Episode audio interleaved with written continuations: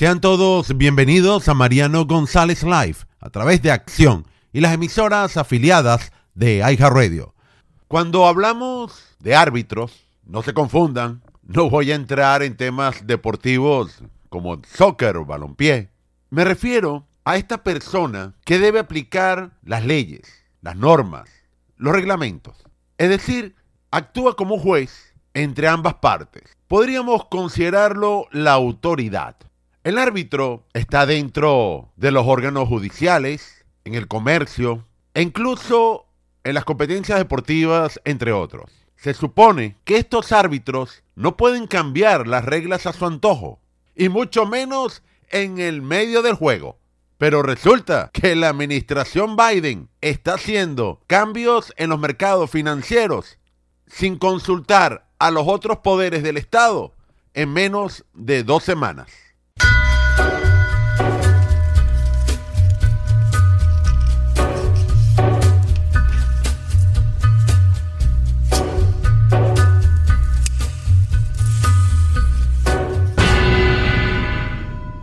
Increíblemente, unos días atrás, cuando comenzó el colapso bancario a través del Silicon Valley Bank, el presidente Joe Biden afirmaba, primero, que no rescataría ningún banco, y mucho menos con el dinero del pueblo.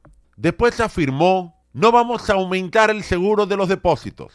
Posteriormente dijo, vamos a pagar hasta el último centavo a todos los ahorristas y a través de una orden ejecutiva aumenta el seguro bancario. Es decir, en pocos días el presidente cambió de opinión y aparte hasta cambió las reglas del juego, en la cual se supone que todo debería estar regulado bajo las leyes, pero ahora estamos observando una especie de juego de dardos, a ver si dan en el blanco. Se entiende que dentro de una economía capitalista se requiere seguridad, confianza, mucha estabilidad y eso se logra cuando las reglas quedan establecidas. Entonces, estas reglas a su vez debería de contemplar cuando el sistema falla y con ello entregar una respuesta consistente al caso, porque estamos hablando del colapso de varios bancos, pero particularmente el Silicon Valley, uno de los más grandes del país, según comentan en el puesto décimo 16, se entendería que podría representar un riesgo de contagio para todo el sistema bancario de la nación. Que de repente quiebra un banco importante, esto se puede traducir en un contagio. Y para evitarlo, inmediatamente usted tiene que aplicar las reglas establecidas siéndose árbitro. Aunque esto quizás se podría haber evitado si el gobierno y los agentes y los agentes reguladores habrían hecho su trabajo, observando que el banco podría tener problemas de liquidez debido cuando usted produce 6 trillones de dólares, un dinero equivalente a décadas o años de producción de Estados Unidos, pero en este caso fue producto de endeudamiento y poner la maquinita a producir papel de forma infinita, esto iba a generar inflación. La masa monetaria superaría fácilmente los bienes y servicios. Y entonces, para contrarrestar el problema, la receta del gobierno junto a la Reserva Federal subir la tasa de interés, retirar el dinero efectivo de las bóvedas de los bancos convirtiéndolos en bonos. Entonces, al no tener una visión clara de las consecuencias de una política económica errada, algo tenía que fallar. Pero bueno, al fin y al cabo, colapsa este banco, otros más, Salen los comentarios del presidente, salen los comentarios de la secretaria de prensa de la Casa Blanca, posteriormente el Departamento del Tesoro, la Reserva Federal y allí vamos. Todos coreando evitar la liquidación del banco, pero cambiando las reglas del juego a última hora. Sobre todo el seguro de depósitos. El seguro de depósitos de clientes bancarios, en la cual están garantizados por la Corporación Federal de Seguros de Depósitos hasta una cantidad de 250 mil dólares, y los bancos pagan por esa prima, ahora resulta que de la noche a la mañana, en este banco, en donde el 96% de sus clientes, de los depositantes, tenían efectivo por encima de los 250 mil dólares, sale la generosidad del gobierno de Biden a utilizar un dinero que no es suyo, es de su pueblo, para rescatar a un grupo de acaudelados para evitar que pierdan su dinero. Y por ello decidió pasar por encima de las normas, cambiar las reglas del juego y ahora garantiza cualquier cantidad de dinero. Y nos preguntamos cómo lo vas a salvar, con qué, dado que se entiende que hay una garantía, una cobertura que es limitada, no ilimitada, y los bancos han venido pagando por ello. Entonces, imagínense, aquí en Florida, cuando tenemos la temporada de huracanes, las personas agarran, contratan estas coberturas y le dan la opción si desea estar cubierto por inundación, sí o no. Y usted decide, no, no, no, no, no me interesa el seguro de inundación. Entonces su casa se inunda, queda destruida. ¿Y qué le va a decir la compañía de seguros una vez que venga el reclamo? Inmediatamente le van a responder, usted no quiso comprar la cobertura de inundación, así que no le podemos garantizar el pago.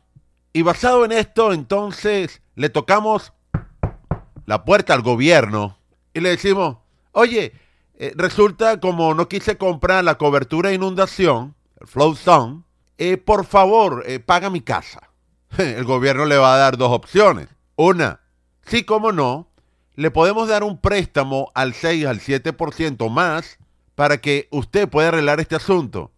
O la segunda, Vamos a analizar su caso y posteriormente llegará la cartica dándole 10 razones diferentes por la cual no califica para que el gobierno le pague su casa. Entonces, imagínense que eso es más o menos lo que ha ocurrido. Pero en este sentido, el gobierno ha respondido, no importa que no tengas cobertura e inundación, nosotros vamos a buscar el dinero que pertenece a las escuelas, a los caminos, a la innovación, a la defensa, la vamos a utilizar para pagar todas las casas dañadas, porque ustedes no quisieron comprar un seguro en la cual debería de protegerlos. Pero en este caso es peor, porque estamos hablando que un banco en la cual el 96% de sus depósitos estaban por encima de los 250 mil dólares. Y a su vez un banco que pasó a tener de 13 mil millones de dólares en bonos del Tesoro Federal, pasó a tener más de 100 mil millones y las autoridades bancarias felices que todo ese dinero llegara a las arcas de la Reserva Federal y a su vez esta a prestárselo a la administración Biden, en lo cual se llamaría deuda. Entonces, como las cosas le salieron mal, ahora a cambiar las reglas del sistema financiero, porque este árbitro las quiere articular a su manera. Y se han dado cuenta que la mayoría de los grandes bancos del país están llenos de depósitos por encima de los 250 mil dólares, desde el más pequeño hasta el más grande, lo cual significa que es un riesgo sistemático. Y entonces, aplicando la jurisprudencia, se entendería que al haber este riesgo en todo el sistema y un posible colapso, dirán, bueno, el gobierno tiene que rescatar hasta el último centavo de este banco. Sabemos que muchos bancos compraron bonos y como la tasa de interés la siguen subiendo abruptamente, algunos de estos tenían bajos rendimientos, con un diferencial extremo con respecto a la inflación. Y ahora, como dicen varios analistas del Chase Bank, el gobierno está pagando los motores del avión en pleno vuelo, lo cual todos sabemos qué significa esto. Muchas corporaciones están diciendo, o estos grandes depositantes de más de 250 mil dólares, eh, por favor, transfiéreme mi dinero. Y estos bancos se dan cuenta que en su bóveda se han llenado de papel, perdón, de bonos del tesoro, que tienen que esperar una fecha de maduración. De lo contrario, la venta de los mismos significa pérdida. Y el rendimiento se ha venido desplomando. Tremendo riesgo en tan poco tiempo. Así que lo único que están pidiendo la mayoría de los bancos del país al gobierno de Biden su Departamento del Tesoro, los agentes regulatorios y por supuesto la nefasta Reserva Federal, que ni tiene reserva ni es federal, es que ofrezcan una guía a futuro. Y allí le proponen que las tasas de interés deberían de bajar, al menos estar las del año 2022 de marzo. Y posteriormente, una vez que estabilicen el sistema, si es necesario atacar esta inflación que ustedes recordarán que el presidente le llamaba transitoria o que no existía y en algunos de los casos se atrevió a decir que era cero, entonces allí prudentemente moverlas hacia arriba muy despacio. Tenemos un gobierno que tira las cartas al aire De repente se sientan entre ellos, inventan nuevas reglas del juego. Y el problema, en vez de solucionarlo, parece que lo están alargando. Porque en sí han cambiado las reglas del sistema bancario sin avisarle a nadie, sin consultarle mucho menos al Congreso, o al menos haber llamado a reuniones bipartidistas y a varios sectores de la nación para tratar de estabilizar la economía. Pero imagínense que eso lo vaya a hacer esta administración, llamar a todos los sectores del país para que nos unamos y busquemos soluciones y de una vez por todas cambiemos la narrativa de la división y volvamos a un país de prosperidad. Parece que eso quedó para el recuerdo, como nos pasa a los venezolanos y a los cubanos con respecto a nuestras naciones.